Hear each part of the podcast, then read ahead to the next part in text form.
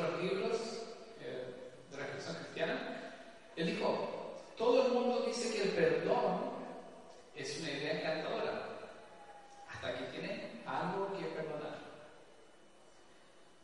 Y esta tarde estuve pensando para, para este tema, dije, ¿qué experiencia personal comparte de venganza? ¿Cuál de todas? pero en realidad la historia que, que, traigo es algo que yo aprendí con mi papá. Yo estuve pensando cómo me relacionaba yo con este tema de la venganza. Y creo que el recuerdo más vivo sobre, que tengo sobre esto es el ejemplo, como decía, que, que me dio mi padre. Probablemente, si él está viendo él no se acuerda mucho de que me haya dado una lección específica de la venganza. Pero sí lo hizo, con su ejemplo y con sus hechos. Recuerdo, por ejemplo, varias situaciones en donde su reacción pudo y debió, según la justicia humana y según mi perspectiva, estuvo que haber reaccionado de manera vengativa.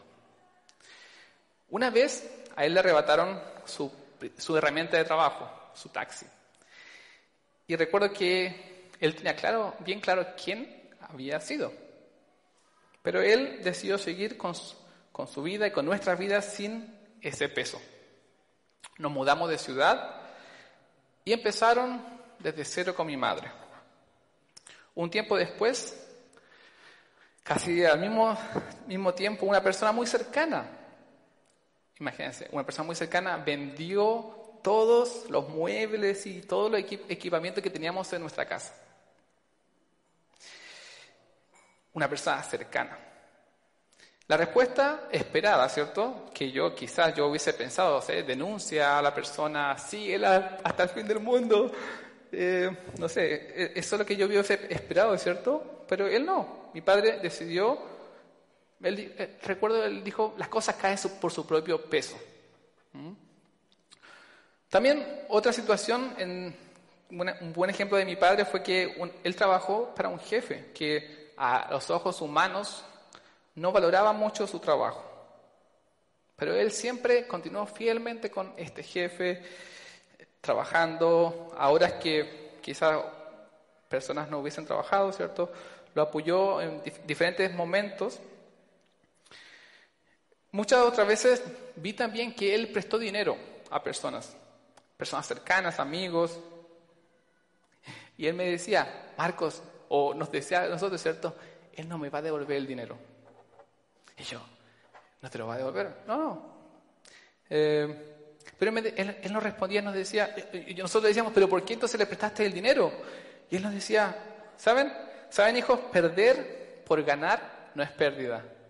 Él decía, esa persona probablemente nunca tampoco me va a volver a pedir. ¿Mm? Y en esa lógica, ya, en mi, en mi lógica al menos eso tampoco tenía mucho sentido, porque si empezamos a prestarle a la gente, aún sabiendo que no van a devolver, nunca se acaba ese ciclo. Pero de alguna manera yo veía que mi padre vivía, y hasta el día de hoy, gracias a Dios, vive sin, sin rencores, sin pesos, sin amarguras mm, respecto a las personas que lo rodean.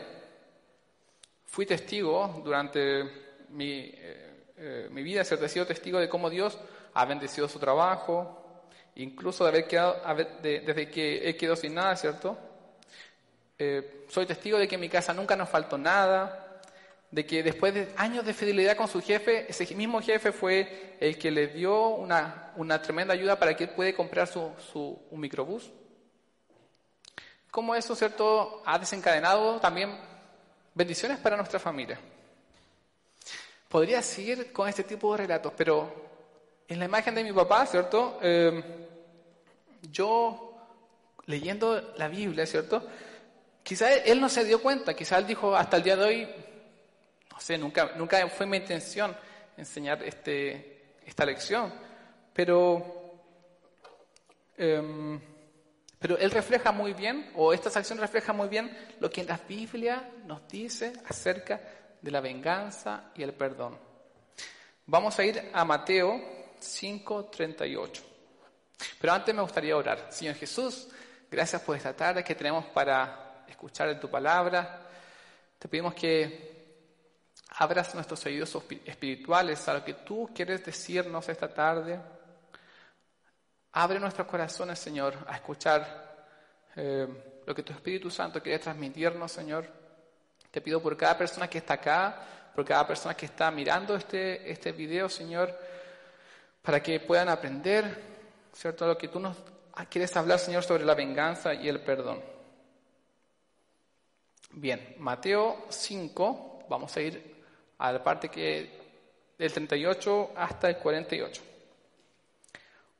Oíste que fue dicho, ojo por ojo y diente por diente. Pero yo os digo, Jesús está hablando acá, yo os digo, no resistáis al que es malo. Antes, a cualquiera que te hiere en la mejilla derecha, vuélvele también la otra. Y al que quiera ponerte a pleito, y quitarte la túnica, déjale también la capa. Y cualquiera que te obligue a llevar la carga por una milla, ve con él dos. Al que te pida, dale, y al que quiera tomar de ti prestado, no se lo rehuses. Oíste que fue dicho, amarás a tu prójimo y aborrecerás a tu enemigo. Pero yo os digo, amad a vuestros enemigos, bendecid a los que os maldicen, haced bien a los que os aborrecen, orad por los que os ultrajan y os persiguen, para que seáis hijos de vuestro Padre que está en los cielos, que hace salir su sol sobre justos e injustos. Porque si amáis a los que os aman, ¿qué recompensa tendréis? ¿No hacen también lo mismo los publicanos? Y si saludáis a los y si saludáis a vuestros hermanos solamente, ¿qué hacéis de más? ¿No hacen también así los gentiles? Sed pues vosotros perfectos como vuestro Padre que está en los cielos es perfecto. Ese es el pasaje que hoy, en esta tarde, ¿cierto? Me gustaría que nos, eh, que profundicemos y que nos adentremos. Bien, em, todo lo que lo que Jesús dice al, principio de este, de este verso, dice, hey, ustedes escucharon que le dijeron ojo por ojo, diente por diente. Ese fue de hecho el sistema que había sido creado, que había sido dado por Dios.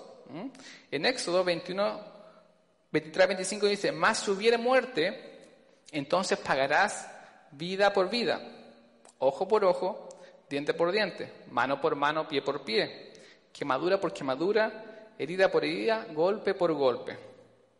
¿Mm? Este sistema Dios se lo había entregado a, a los jueces.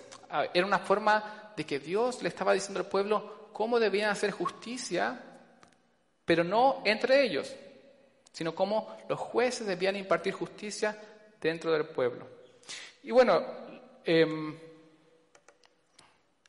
los fariseos y las los, maestros de la ley habían interpretado y de hecho el pueblo también había entendido, bueno, no solamente esto lo vamos, em, no solamente esto lo vamos a considerar para los jueces, para la, solución entre, personas que tienen un pleito, sino que también ellos consideraron, lo, empezaron a considerar como una regla moral. De hecho, ellos lo estaban usando mal. Por eso Jesús tiene que venir a decir, hey, ustedes escucharon que fue dicho, pero yo les digo. Y acá es cuando Jesús dice, a cualquiera No resistáis al que es malo. Antes, a cualquiera que te hiera en la mejilla derecha, vuélvele también la otra. En ese tiempo, en el tiempo donde Jesús estaba diciendo estas palabras, dar una, bofetada era un tremendo insulto. Era un, tipo de humillación. Pero de hecho los estudiosos del de, texto, ¿cierto? Dicen que acá Jesús no solamente se refería a una simple bofetada, sino que se refería a una bofetada de revés. ¿Mm? ¿Por qué? Porque dice, si alguien, cualquiera que te hiere en la mejilla derecha, ¿cuál es su mejilla derecha? Tóquensela, a ver. Mejilla derecha. No te, no te pueden eh, pegar, ¿cierto?, con la mano derecha, sino que tienes que pegarte con la parte de afuera de la mano, así. ¿Mm? Y ese, esa forma de dar una bofetada era más terrible todavía. De hecho, la ley, una bofetada, una bofetada en la ley de, eh, en la ley de los judíos, ¿cierto? Normal era 200 monedas de plata por ese insulto. Pero una, con la mano, con el revés de la mano, era 400. Era el doble. O sea, era el doble de humillante porque normalmente este tipo de bofetadas se los daba un amo a un esclavo. ¿Mm? Era súper degradante y era lo que Jesús les dice a sus discípulos. Hey, no solamente, si alguien te da una bofetada, entrega el, otro, el otro lado. ¿Qué hacemos nosotros cuando alguien nos insulta? ¿Entregamos la otra mejilla? Dice, y al que quiera ponerte en pleito y quitarte la túnica, déjale también la capa. Es decir, no solamente con temas de violencia, sino también Jesús nos dice, oye, con argumentos. Si alguien te está tratando de, no sé, de darte algún argumento solo para pelear, no le des motivo. ¿Te quieren quitar la camisa? Bueno, dale también la capa. ¿Te quieren quitar el, eh, el celular? daré también eh, el iPad. Dice, y también a cualquiera que te obligue a llevar una carga por una milla, ve con él dos. Y ustedes quizás, para nosotros quizás eso no es tan... ¿Qué significa eso? Nadie hoy en día te obliga a caminar con ellos. Pero en el tiempo en que Jesús dijo esto, el imperio romano se encontraba eh, en esta provincia y el imperio romano tenía leyes. Y la ley decía, la ley romana, que dentro de esos territorios ocupados era, era obligatorio que las personas pudiesen llevar eh, una milla la carga de un soldado romano. Entonces, era común que una milla sería como 1,6 y algo kilómetros. Entonces, dentro también de este contexto era parte de la ley, pero Jesús dice, hey, no se limiten a una milla, vayan con él dos. Y ahí es donde yo estuve pensando, ¿qué, nosotros recomendamos a, las personas que a veces le hacen algo? ¿Qué recomendaríamos nosotros a un amigo cuando alguien se aprovecha de él? ¿Mm? Yo personalmente le diría, oye, cumple lo que tengas que hacer y vete. Pero Jesús dice, hey, no, quédate ahí y ve con él dos millas. Al que te pida, dale. Y al que quiera tomar de ti prestado, no se lo rehuses. ¿Cierto? Muy claro lo que dice Jesús. La pregunta es, ¿por qué? ¿Por qué nosotros como cristianos debemos actuar de esta manera? ¿Mm? Porque nosotros, ustedes dirán, ya sí, es fácil decirlo, y yo acepto, o sea, acepto que es fácil leer, ¿cierto?, lo que dice Jesús, pero es muy difícil. Es muy difícil vivirlo en el día a día. Porque el Señor nos dice, hey, no hagan nada si te hacen algo. No se vengan. Él nos, pide, digamos, no violencia. ¿Mm? Ahora, para entender los porqués, normalmente nosotros debemos mirar un poquito más allá del texto. Porque si no, a veces sacamos al texto de su contexto. Y en Mateo 5, ¿en qué contexto estamos?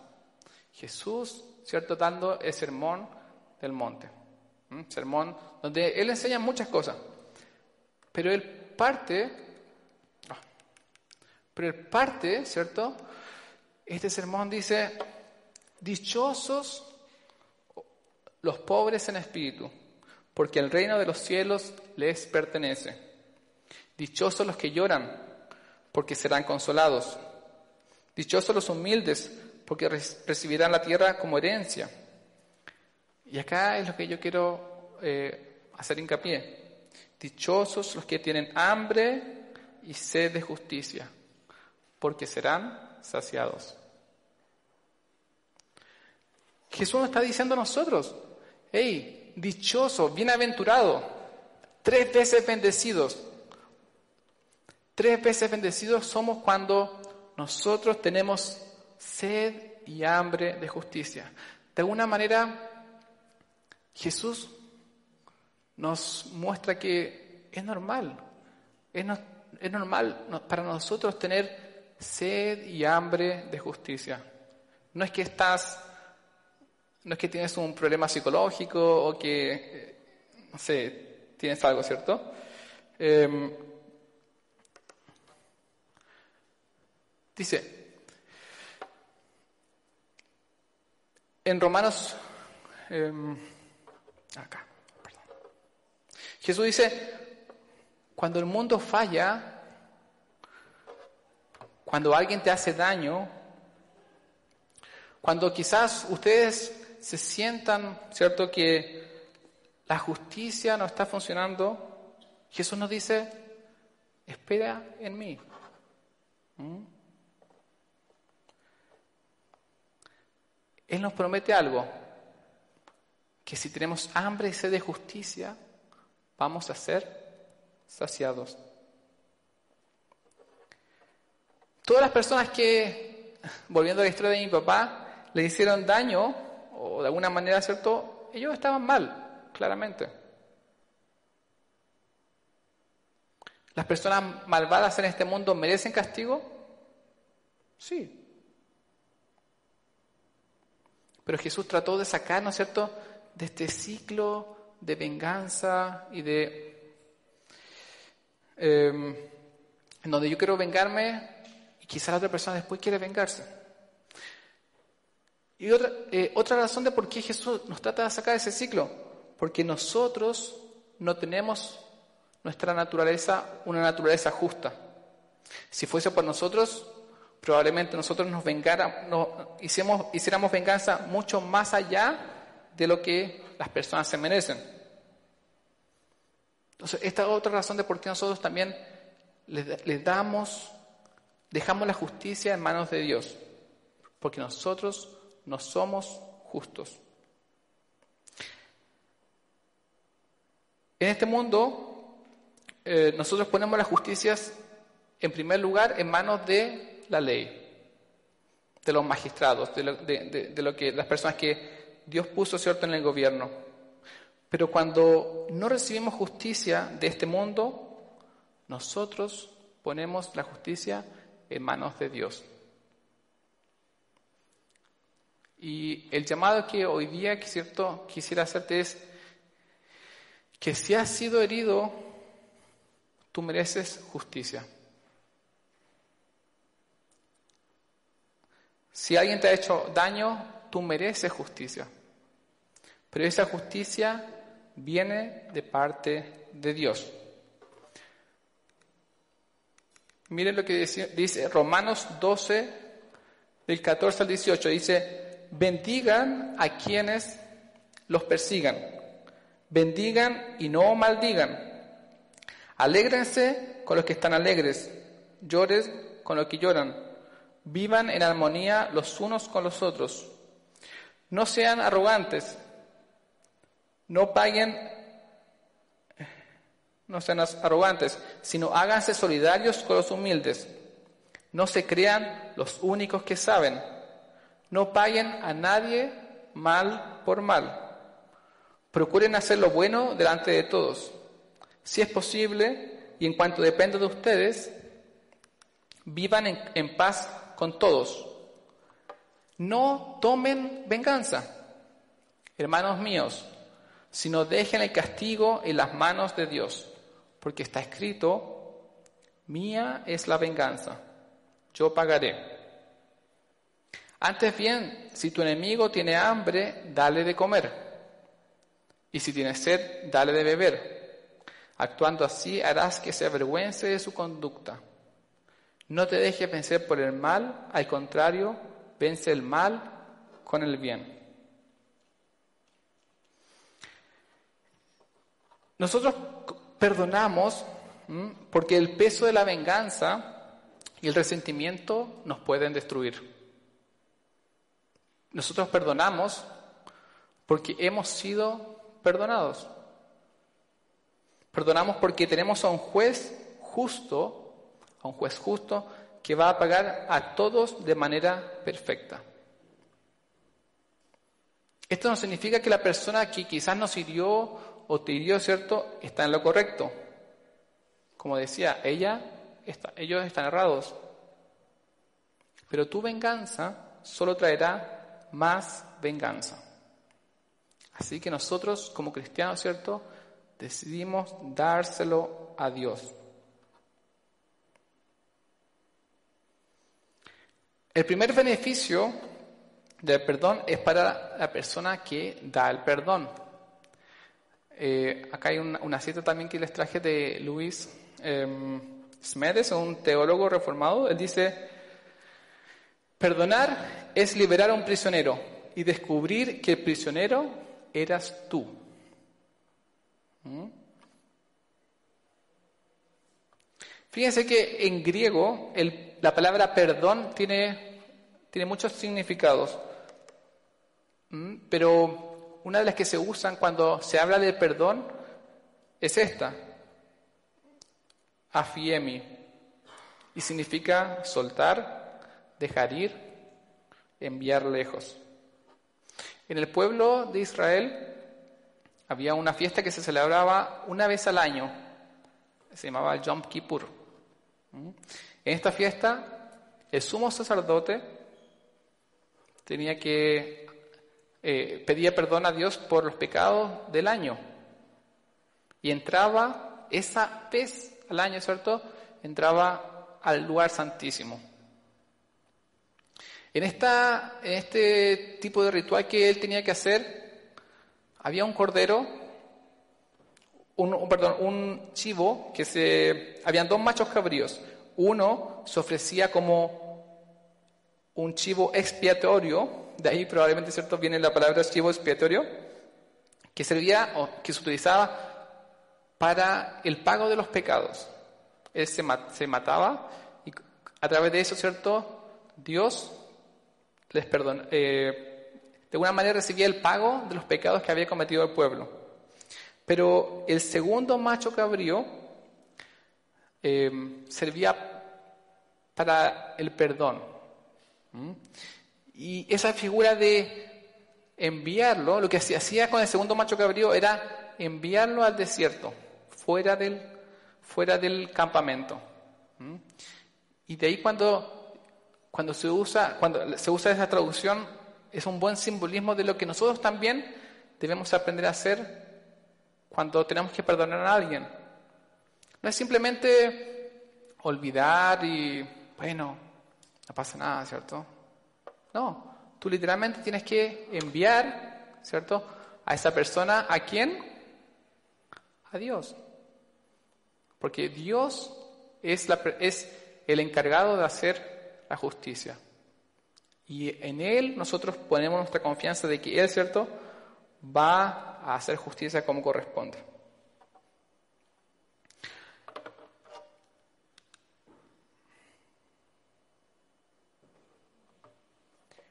Fíjense que otras razones de por qué nosotros perdonamos a las personas y no elegimos la venganza, es porque nosotros debemos evitar dejarnos llevar por nuestras emociones. ¿Mm? Los griegos creían que las emociones eran dioses y que poseían a las personas. Y de alguna manera, ¿cierto? Eh, esto hacen las emociones con el ser humano. Hacen que la persona haga cosas sin pensar. Y nosotros debemos aprender a regular nuestras emociones. Creer de que Dios, ¿cierto?, es nuestro Dios de justicia, nos va a ayudar a regular nuestras emociones. Una buena imagen de cómo Dios nos enseña esto es pensar en Jesús. ¿Mm? Él no abrió su boca. Él sabía, ¿cierto?, que la justicia venía de Dios. De hecho, él da un, claro ejemplo cuando anoche antes de morir, ¿cierto? En vez de quizás, no sé, yo sabiendo que Judas me va a traicionar, que Pedro me va a negar, que la gente, ellos van a arrancar, yo lo hubiese confrontado. Oye, oye, ¿por qué? ¿Qué hace Jesús a la noche antes de, de, morir? Le lava los pies a sus discípulos, se humilla y le hace un bien. ¿Mm? A las personas que iban a traicionarlo. ¿Mm? Y esta tarde me gustaría que reflexionemos en eso. ¿Mm? Probablemente muchos de nosotros hemos sido heridos por alguien, por alguien que quizás nos importa, por alguien que quizás no nos importa, pero aún así duele, ¿cierto? Quizás ha sido herido sin haber hecho nada. Y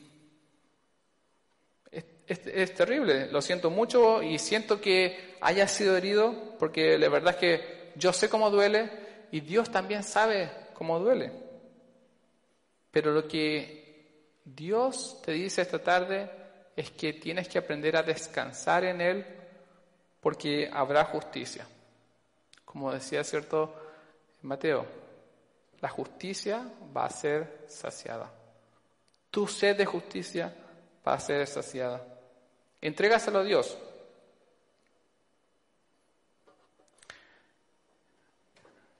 La siguiente parte cierto de este de lo que dice Jesús es está en Mateo 5:43 dice, "Oíste que fue dicho, amarás a tu prójimo y aborrecerás a tu enemigo."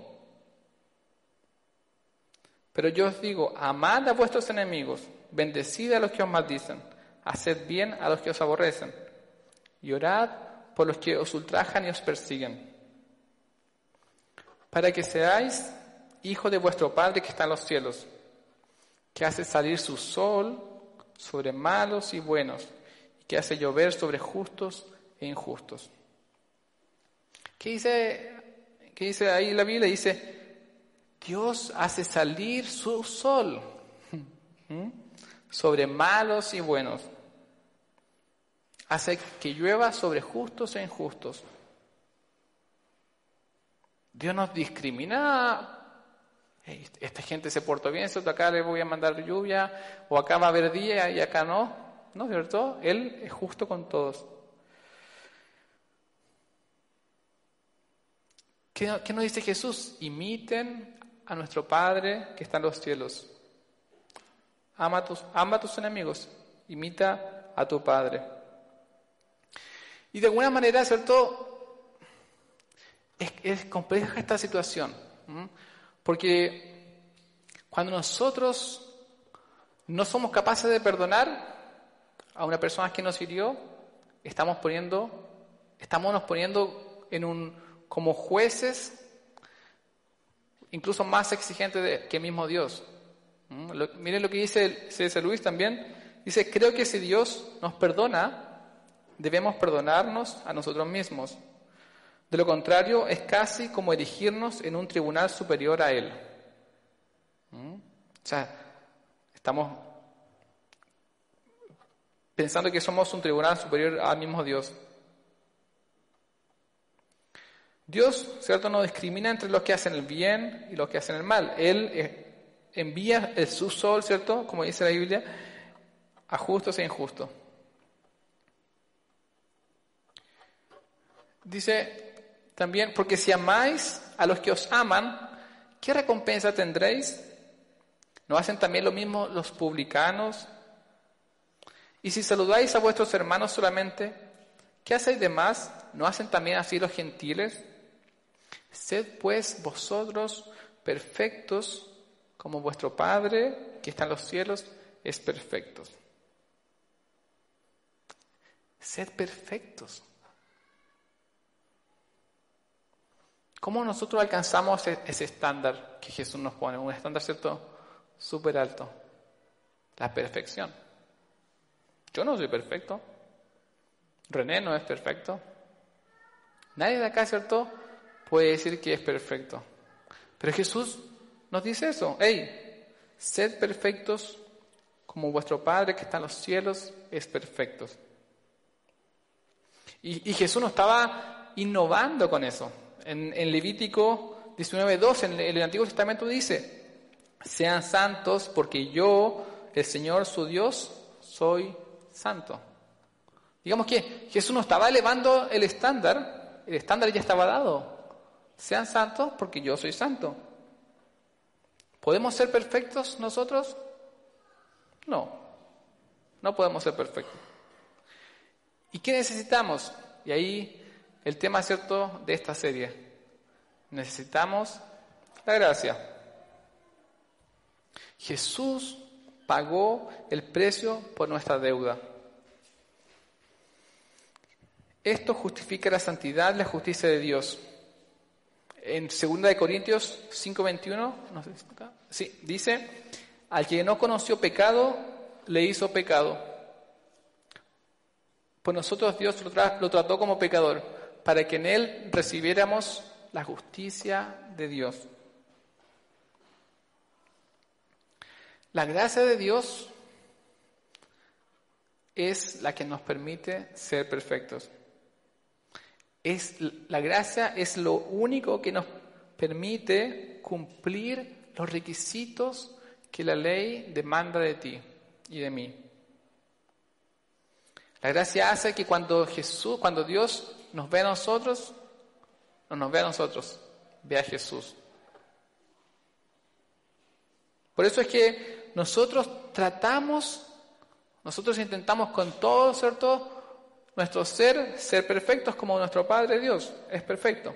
Pero cuando fallamos, sabemos que tenemos a la gracia de Dios. Ahí tenemos, ¿cierto?, la misericordia de Dios. En Colosenses 3, 2 al 13 dice, por tanto, como escogidos de Dios, santos y amados, amados, revístanse de afecto entrañable y de bondad, humildad, amabilidad y paciencia, de modo que se toleren los unos a los otros y se perdonen si alguno tiene queja contra otro. Así como el Señor los perdonó, perdonen también ustedes. Fíjense que cuando em, Dios, nos, Dios nos ve, como decía, ¿cierto? Dios nos ve todos nuestros errores.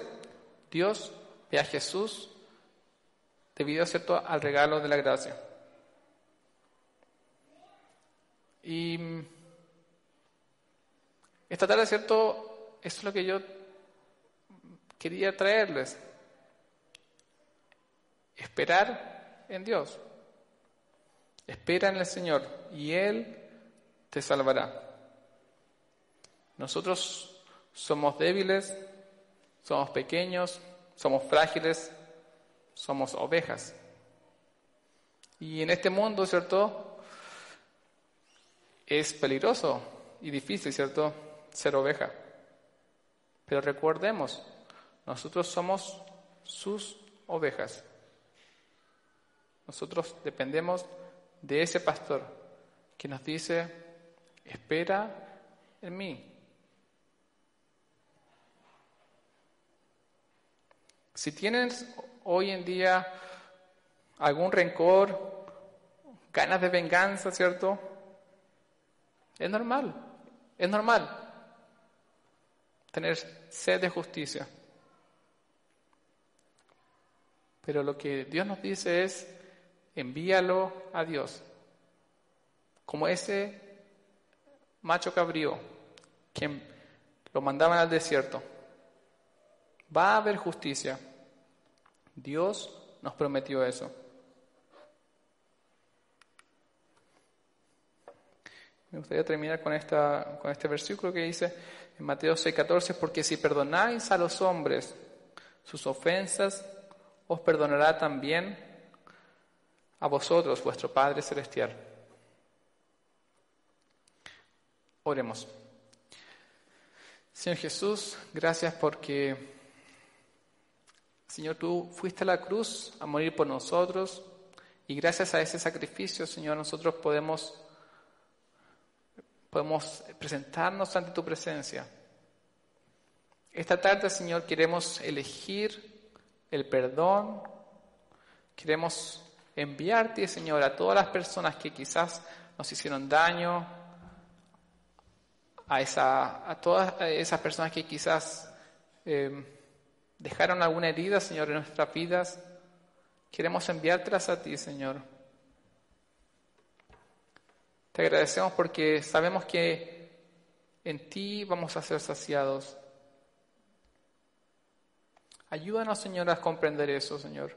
Ayúdanos a tomar la decisión de no guardar rencor en nuestros corazones, de no querer vengarnos con las personas que nos rodean, Señor.